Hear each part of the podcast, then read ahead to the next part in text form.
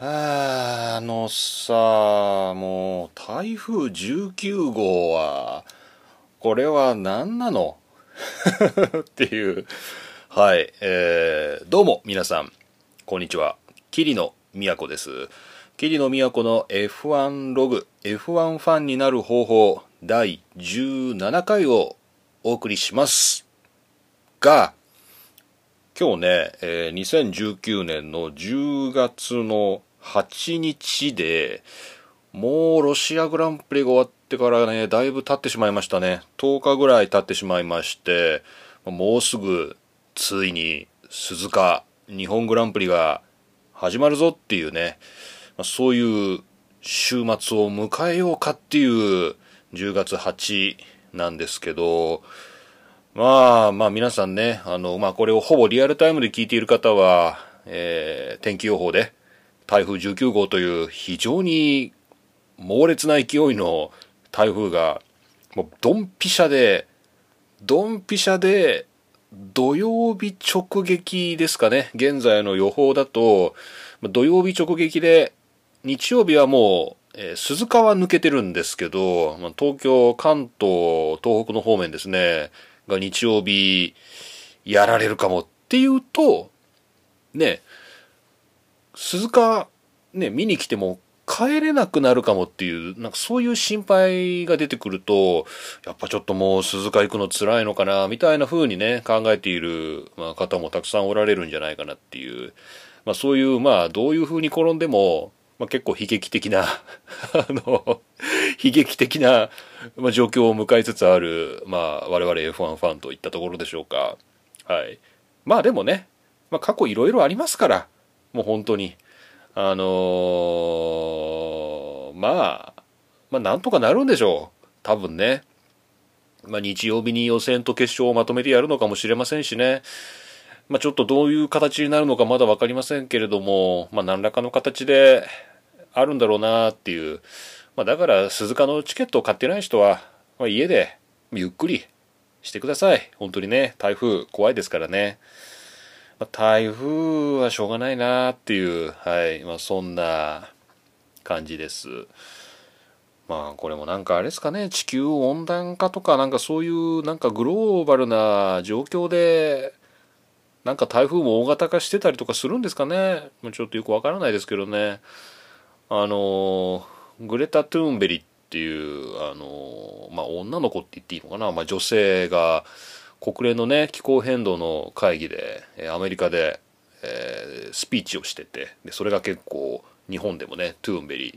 ーさんの、えー、スピーチっていうことで結構報道されたと思うんですけど、まあ、なんかそれっきりね一時期報道されてもう今何もなかったかのようになってますけどまあちょっとね本格的に考えなきゃいけないのかな気候っていうまあ、そんな、えー、日本グランプリにぶつかりそうな台風を、えー、予報で見ながら考えてしまう霧野でありましたそれでは、まあ、ちょっと、まあ、気を取り直してというか、まあ、それはそれで、まあうん、台風が来るのはしょうがないんで、まあ、それはそれで置いといて今回のロシアグランプリの F1 ログ行ってみましょう。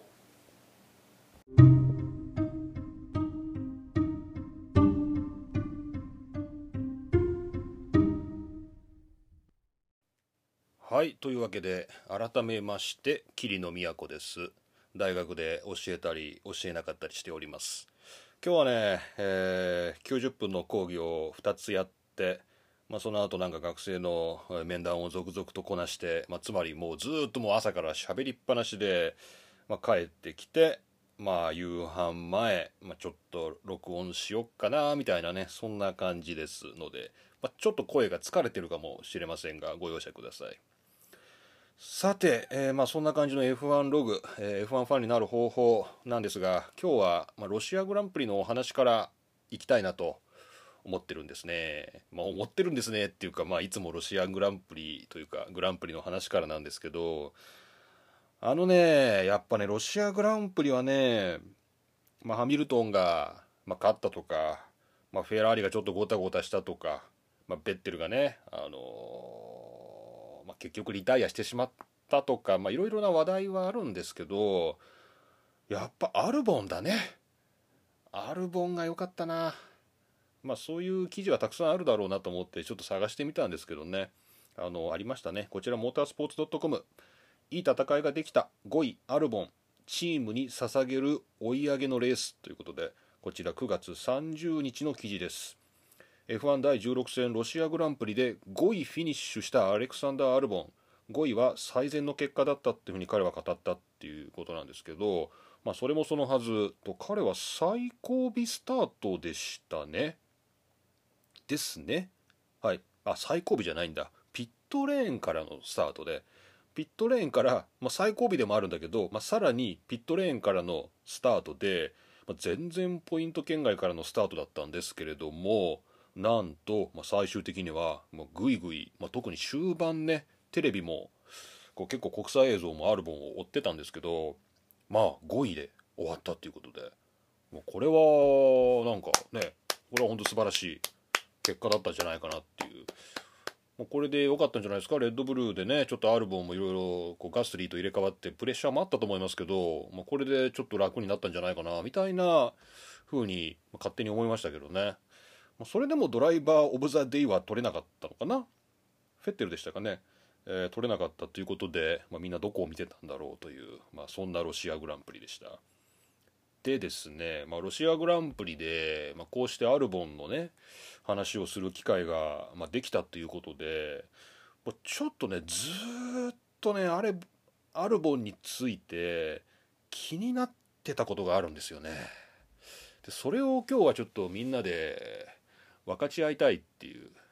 まあ、個人的な、まあ、僕の個人的な疑問ではあるんですけど、まあ、ちょっとみんなで分かち合いたいなと思うんですよ。でそれはねアルボンは何人なんだっていう、まあ、そういう、まあ、素朴な疑問なんですよね。でまあ時は遡りますけどあのこの番組でも今年の新人を、まあ、紹介していこうみたいなまあ、結構序盤にですねそういうことをやった時にアルボンを、えー、ノリスとねランド・ノリスとあとラッセルとアルボンと、まあ、この3人でね、まあ、仲良く、まあ、キャッキャウフフとですねカート対決をしているみたいな、まあ、そういう YouTube を紹介したりして、まあ、3人ともイギリスで生まれてねイギリスで育ったドライバーっていうことで、まあ、期待のまあ、イギリス人三人衆っていうところですかねみたいな、まあ、そういう紹介をしたかどうかちょっと記憶が曖昧なんですけど、まあ、僕の中ではそういうイギリス人3人っていうことになっててあのまあアルボンはイギリス人だよなっていうふうに思ってたんですよ。だけどですね違うんですね。なんかタイ人としてエントリーしてるんですね F1 にはね。あれ？と思って。まあまあまあまあちょっとなんでかなっていうのをちょっと今話しますよ。でレッドブルのねオフィシャルページにアレクサンダー・アルボンについて知っておくべきことというね記事があります。2018年12月7日の記事でスクーデリア・トロロストから F1 デビューをする期待の新人ですということなんですがタイ国籍のドライバーですと、ね、そういうふうにね、まあ、ちゃんとレッドブルでも紹介してて。でもねなんか違和感があるんですよね。でちょっと読みますね、えー、F1 史上2人目のタイ国籍ドライバーっていうふうにこうアルボンを紹介してるんですがナイジェルという名の父を持ち、まあ、つまりインイングランド人ですね。イングリッシュのナイジェルという名の父を持ちロンドンに生まれ英国イプスウィッチの私立校で学び同国ハートフォードシャーの町ホッデスドンでレーシングカートを初体験したアルボンってね、まあ、ここまで聞くとねもうこの人はどう考えてもイギリス人なんですよ、まあ、イギリス人のお父さんでイギリスのロンドンで生まれて、まあ、イプスウィッチもハートフォードシャーもね、まあ、全部ロンドンの周辺ですよ、まあ、電車でそうですね両方とも行ったことあるんですけどロンドンが1時間ちょっとかな、まあ、そんな遠くないです、うんまあ、すぐです。だからそういう本当ロンドンのイングランドのねロンドンの周りで生まれてもうお父さんイングランド人ででそんでちゃんとさ学校行ってさカートも始めてこれはどう考えてもイギリス人だなっていう始まりの紹介なんですけど母親がタイ出身のため F1 にはタイ国籍のドライバーとしてエントリーすることになるっていう。いやいやいやそんな当たり前のように書いてるけどいやいやそんな風にはいかんでしょうっていう。アルボンはイギリス人じゃないの。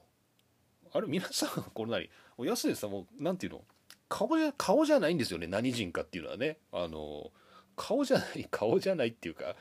人種じゃないっていうか。いやまあなんか、うん、イギリス人だなってこういうイギリス人もいるよなってずっと思ってたんで、まあ、なんか逆にタイ人っていうか、まあ、タイ国籍で F1 にエントリーしてるっていうのを改めてちょっと確認して、まあ、結構ショックを受けてるっていうのが、まあ、今の僕の状況なんですよね。でこれはねなんか不思議だなと思うのはやっぱこれなんだろう。彼は自分のことをタイ人だと思ってるのかな。うーんどう思ってんのかな。なんか、まあ、なんでそんなことで桐野都さんは悩んでるんだろうっていうふうに思うかもしれないけどね。まあアイデンティティでもあるけど、まあ、マーケティングなのかな。まあ、イギリス人のドライバーって本当山のように F1 にいるんですよね。まあ、多分一番人数多いのかな。ぐらいいるんですけど、タイの、タイ人のドライバーっていうと、いないんですよね。で、この記事でも、まあ、史上2人目っていう、史上2人目だって書いてあって、過去、えー、タイ国籍で出走したドライバーは、ビー・ビラの名でエントリーしたタイ王国の王子、ビーラ・ポンパーヌ・デート・パーヌパン親王だけであると。いうことで、アルボンは史上2人目のタイ人ドライバー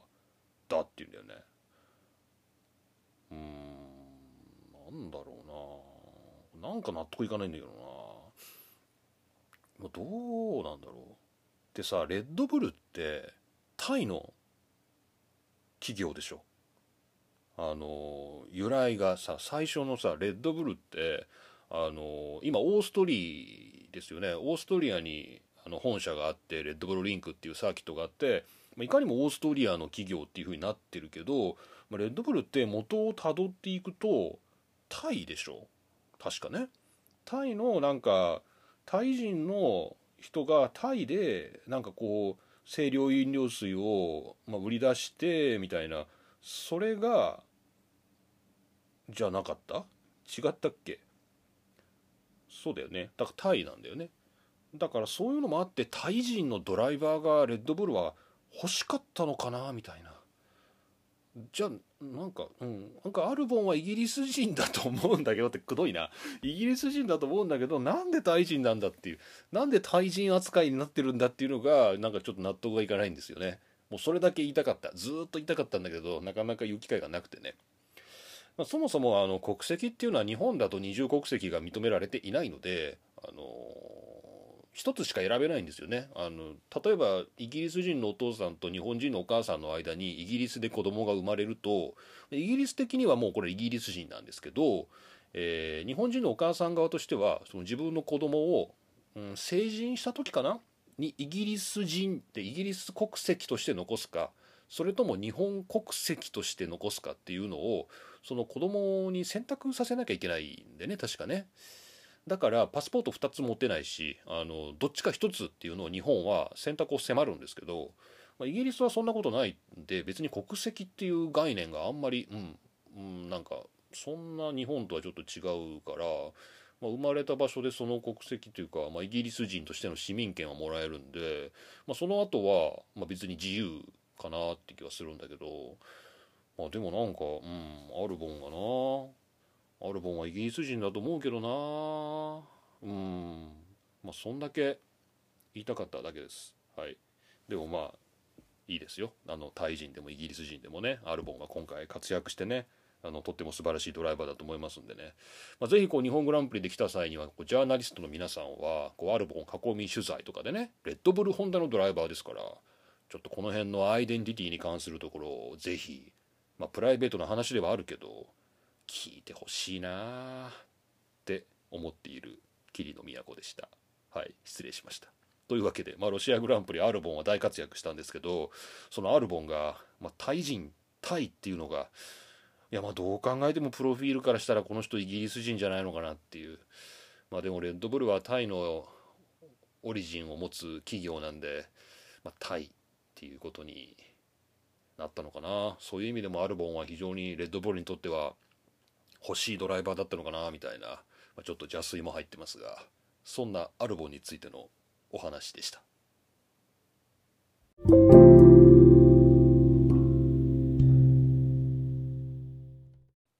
はい。というわけで、ロシアグランプリのお話をしたんですが、やっぱちょっと日本グランプリのね、えー、周辺の話題を拾っておこうかなと。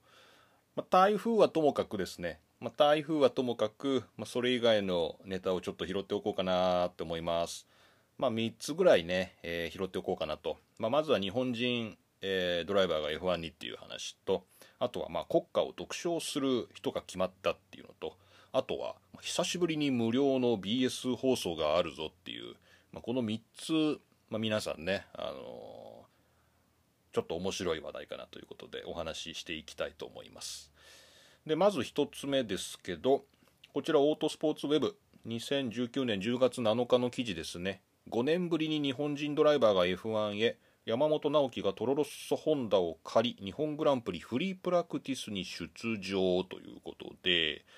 えー、2018年に全日本のスーパーフォーミュラとスーパー GT でダブルタイトルを獲得した山本直樹ってまあ私も名前知ってるぐらいですからねまあベテランだと思いますけどね。31歳か。うん。があもうこうそうか。ダブルタイトルを獲得したから F1 のスーパーライセンスのあの発給がもう受けられるんですね。ポイント的に OK なんですね。それで、まあ、F1 に乗るか？乗るのか？っていうふうにちょっと言われてたんだけど、まあ、今回トロロッソホンダが金曜日のフリープラクティス1だけですね。FP1 だけに出走するということが正式に発表されたということではい。ちょっとねこれはぜひ乗っていただきたいですよね。でね、まあ、5年ぶりっていうふうにオートスポーツウェブには書いてあるんだけどまあ、これはあのポート F の方でですねちょっと補っている情報があったんでちょっと紹介しますと、えー、日本人が公式セッションで F1 をドライブするのは2014年ケータハムをドライブした小林カムイ以来だと。おおもうそんな前なんだ。だからこれが5年ぶりっていうこのオートスポーツの根拠ですね。2014年に小林カムイが走っていたと。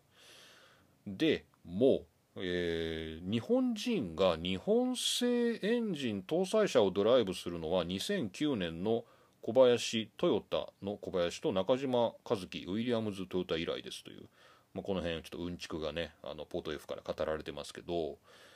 まあ、今回ホンダのエンジンだもんね、うん、だから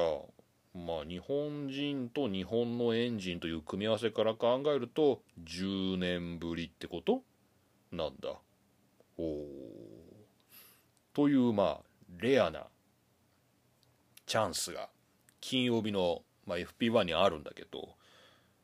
まあ多分、うん、まあ台風もよくわかんないけどね、まあ、金曜日は大丈夫なのかな、まあ、ちょっとこれも F1 というか、まあ、FIA 次第ってとこですかね。はい、まあ、正式なまた発表が近いうちにあるでしょうけど、まあ、少なくともね、えー、山本直樹が乗るということが分かったということではい。まあめでたいニュースでした。そして、えー、2つ目がえっ、ー、と何でしたっけ？えー、国歌ね。えっ、と最初のスタート前の進行のセレモニーで国歌を歌う、え歌手が決まりましたっていうですね。まあこういうニュースです。こちらはモートモータースポーツ .com ですね。の2019年10月2日の記事。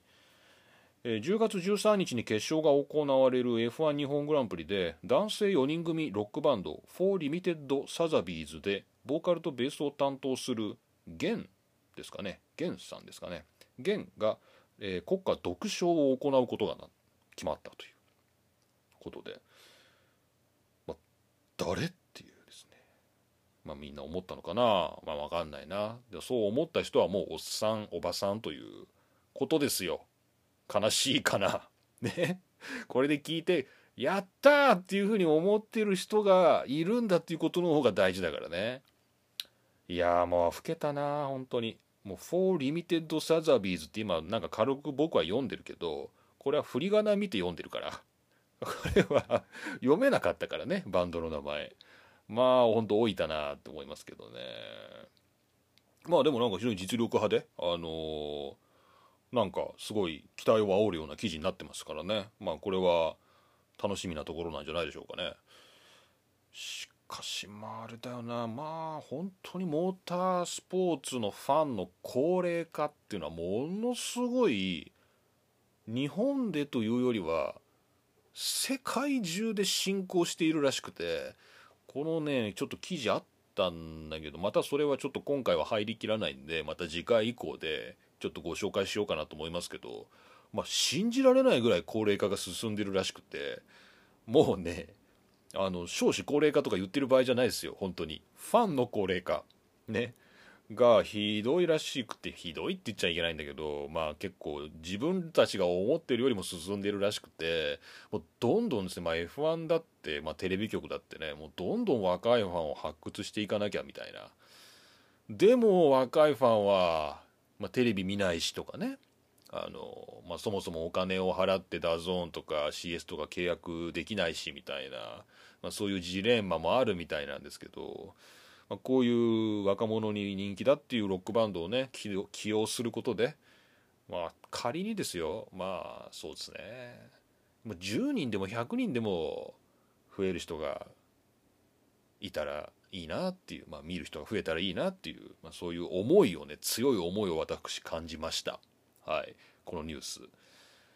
まあいいね。国家独唱なんてねもう今までだってねもう誰が歌ったかったって他の国で誰が歌ったかっていうのを全く認識してないしね。そのセレモニーとしてあるんだけど、まあ、誰が歌ったかって本当になんかうんあんまり記憶にないんでね。やっぱファンの人がそこを見てくれるっていうこのバンドのねファンの人がそこを見てくれるっていうのが多分一番大事だからね。まあこれちょっと楽しみなところかなと、えー、まあ、これはこれでまた楽しみなニュースかなというふうに思っております。はい。For Limited Sotheby's っていうね、まあ、ちょっと Spotify で聞いてみようかな。はい。それでえー、っと最後がこれねちょっとね記事を拾い忘れてって申し訳ないんですけどどうしてもこう F1 の中継っていうのはまあ有料化してしまいましたので、えー、見られないですっていう人が非常に多いんですけど今回は日本グランプリということで BS 富士で放送があります。ありますね。えー、っと BS 富士であるんだけどねこれがねまあ、録画中継なのはまあいいとして翌日なんだよね。えっ、ー、と解説森脇元康浜島博秀で、えー、実況が塩原アナウンサーですね。なんですけど10月14日月曜日の夕方の5時から夜の7時まで17時から19時までっていうまあ、微妙な時間帯 微妙微妙録画にしても微妙な時間帯なんだけど、まあ、そこで BS 富士で、えー、F12019 ホンダ日本グランプリっていう番組名で、えー、放送がありますからおちょっと久しぶりに F1 見てみるかなっていうね、えー、そういう方はねこの BS 富士を、まあ、録画、えー、する。あそうか。14日は祝日なんだ。そうかそうか。祝日なんだね。平日じゃないから、まあ、5時から7時っていうのもまあありっちゃありなんだね。なので、はい、BS 富士で放送がありますよっていうので、まあ、これもいいニュースかな。まあでもさもう DAZN 契約したらねあの最初の月無料だからもう契約して F1 日本グランプリ見てあとちょっとついでにラグビーのワールドカップのダイジェストがあの DAZN で見られるんで、まあ、それもちょっとついでに見てもう脱退。なんか DAZN の営業に協力してるんだからあのねあのアンチキャンペーンをやってるのかちょっとわからない感じですけどでもまあまあまあ1ヶ月無料だから、まあ、とりあえず登録してみてあのそれでやめたらいいやない。ね。そうしたら日本グランプリのセッションも全部生で見られるでしょ？いいじゃない。で、今ラグビーのワールドカップのダイジェストも見られるし、これ結構お得じゃない？ DAZN ね。 DAZN でいいんじゃないかなっていう感じするけどな。まあ、BS 富士ああるんだっていう、まあ、これはぜひ見てみようかなと思う方はですね、まあ、だったら一回 DAZN の無料契約でもしてみたらみたいな。もう一回昔したことあるなっていう人は、まあ、メールアドレス別の用意すればいい。そういうこと言っちゃいけないのか。えー、っと、えー、はい。まあ、5、5、5って感じですけどね。まあ、別のメールアドレス用意したらいいんじゃないかなっていう感じもしますけど、はい。まあ、ぜひぜひ検討してみてください。というわけで、えー、日本グランプリが近づいてきて、まあ、そういうちょっと日本グランプリ周辺のね気になるニュースを3つご紹介しました楽しみです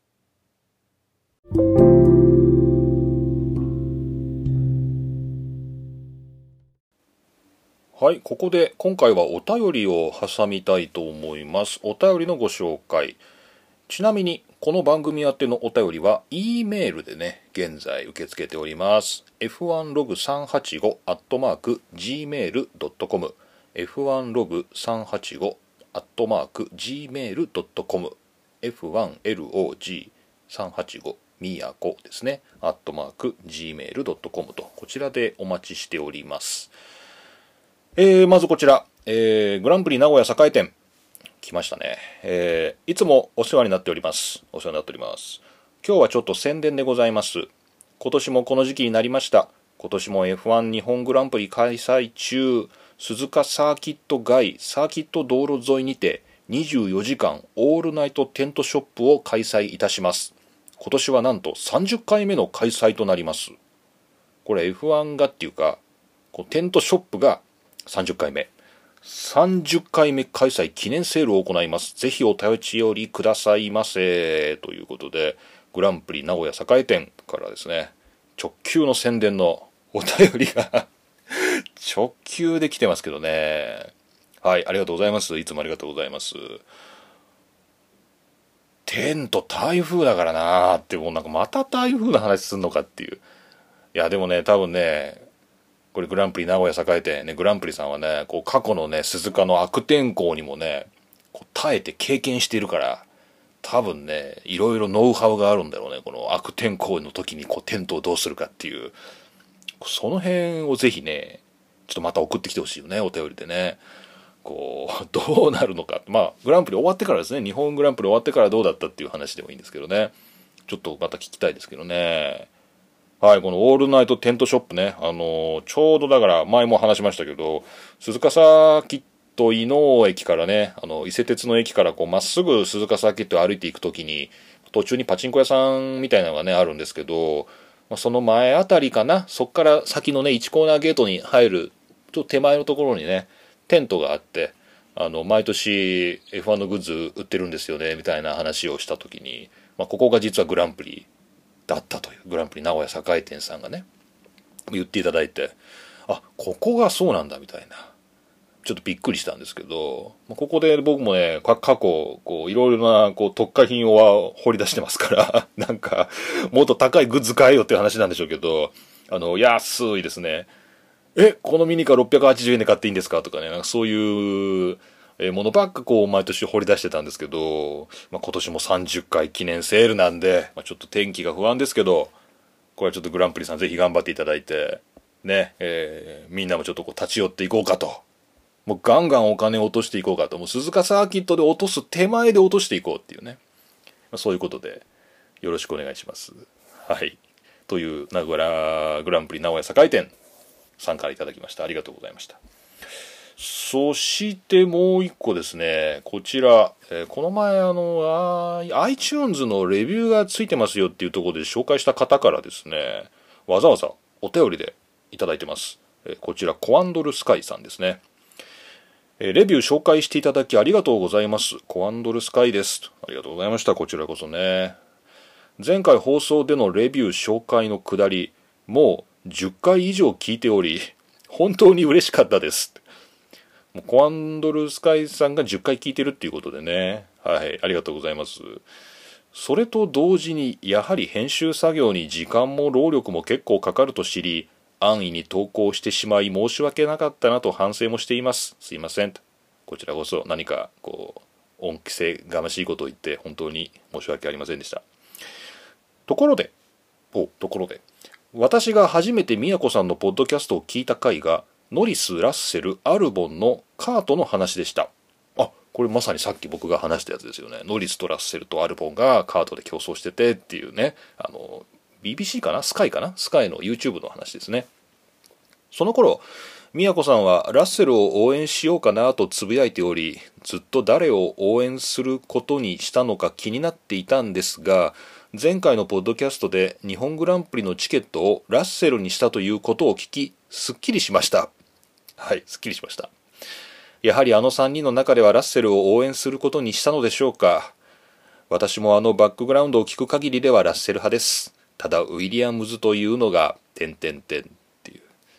まあそうですよね。まあもうあの紹介の段階から若干こうラッセルにこうなんというかこう感情移入をした紹介の仕方だったかもしれませんね。いやラッセルはぜひ大物になってほしい。もうなんとなくこの小粒で終わってしまうような感じがありつつもこれを覆すビッグなドライバーになってほしいと本当に思ってます。はい。それを込めて今回チケットをラッセルに。台風で走るかどうかわからないけど、はい、なってます。それとお聞きしたいことがあります。はい。宮子さんが見てきた F1 で過去から現在まで応援していたと言いますが、一目置いていたドライバーの方はいますか？一目置いていた一目一目一目置いていたでいいよね。一目置いていたドライバーの方はいますか？ぜひ仕事上差し支えなければお聞きしたいです。仕事は何にも関係ないんで大丈夫ですよ、えー、ちなみに私の見ていた時は皇帝ミハイル・シューマッハの時代でしたがああなるほど。なんとなくジャック・ビルヌーブが好きだったのを覚えています。理由が全く思い出せないんですが子供の頃なんで多分名前がかっこいいからだったと思います。最後に長文多文すみません。配信ですが適度な労力で続けてください。精密された編集より宮子さんの声で F1 ログを楽しみたいコアンドルスカイです。ということでコアンドルスカイさんどうもありがとうございました。お気に入りだったドライバーっていうとねだからまあ皇帝ミハイル・シューマッハーっていう時代の一個前のね、えー、アイルトン・セナやナイジェル・マンセルがみたいな時代から見てますんでそうですね。でもねやっぱりねまあなんかやっぱセナとかマンセルとかっていうのはやっぱなんとなく僕より一世代上の人が言う時代って感じがしてやっぱ僕はねやっぱシューマッハ時代がまあ、何らかんらでやっぱ一番こう F1 にこうしっかりこうハマってたっていうかハマり出した時代だったかなっていうような気もしますよね。でやっぱねデーモンヒルですよ。これはどう考えてもデーモンヒルなんですよね。いやジャック・ビルヌーブも好きですよ。かなり好きですけどね。かなり好きなんですけど、ジャック・ビルヌーブもかなり好きだけど、まあやっぱデーモンヒルかな。もうねデーモンヒルのね、まあ、そのさラッセルのじゃないんだけど人生？人生？っていうかこの F1 デビューに至るまでのねやっぱ話も含めてねやっぱデーモンヒルだなみたいな感じなんだけどもう今の若い人はもう何のことやらさっぱりですわねそんなね。もうなんかね鈴鹿咲人さんもねなんかこういうオールドファンっていうのかなそういう人に向けてねこう日本グランプリでデーモンヒルをこうトークショーに呼んでくれたりするんですよ。でもね本当申し訳ないもういいですよ。誰も知らないから。ねもう基本こんな別にねあのイギリスの F1 中継見てる人だっていないしね。こう誰この白髪のおじさんみたいな。そういうこの聴衆のねもう冷めた反応もう早くペレス出してくれみたいな。もうなんかねそういうの辛いからね。もういいよもうデモンヒーロー呼ばなくていい。もういいです。呼ばなくていい。もう僕らの心の中にいるし。あのイギリスのテレビの中にいるからさ。もう鈴鹿さんには申し訳ないなといつも思ってます。っていうぐらいの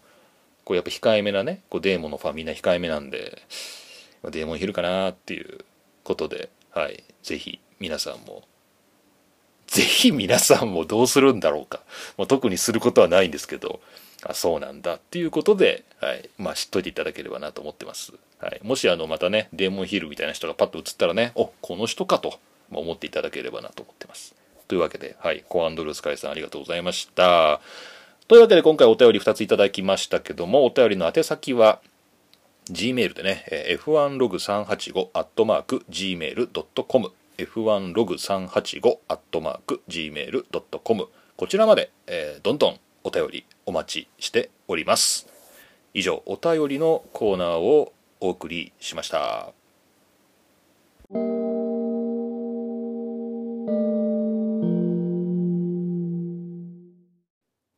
はいというわけで今回も何一つ盛り上がることなくエンディングを迎えてしまいました。霧の都の F1 ログ F1 ファンになる方法でした。はい。えーとまず番組宛てのお便りの、えー、ちょっと募集ですね。こちらがメールでお願いしてます、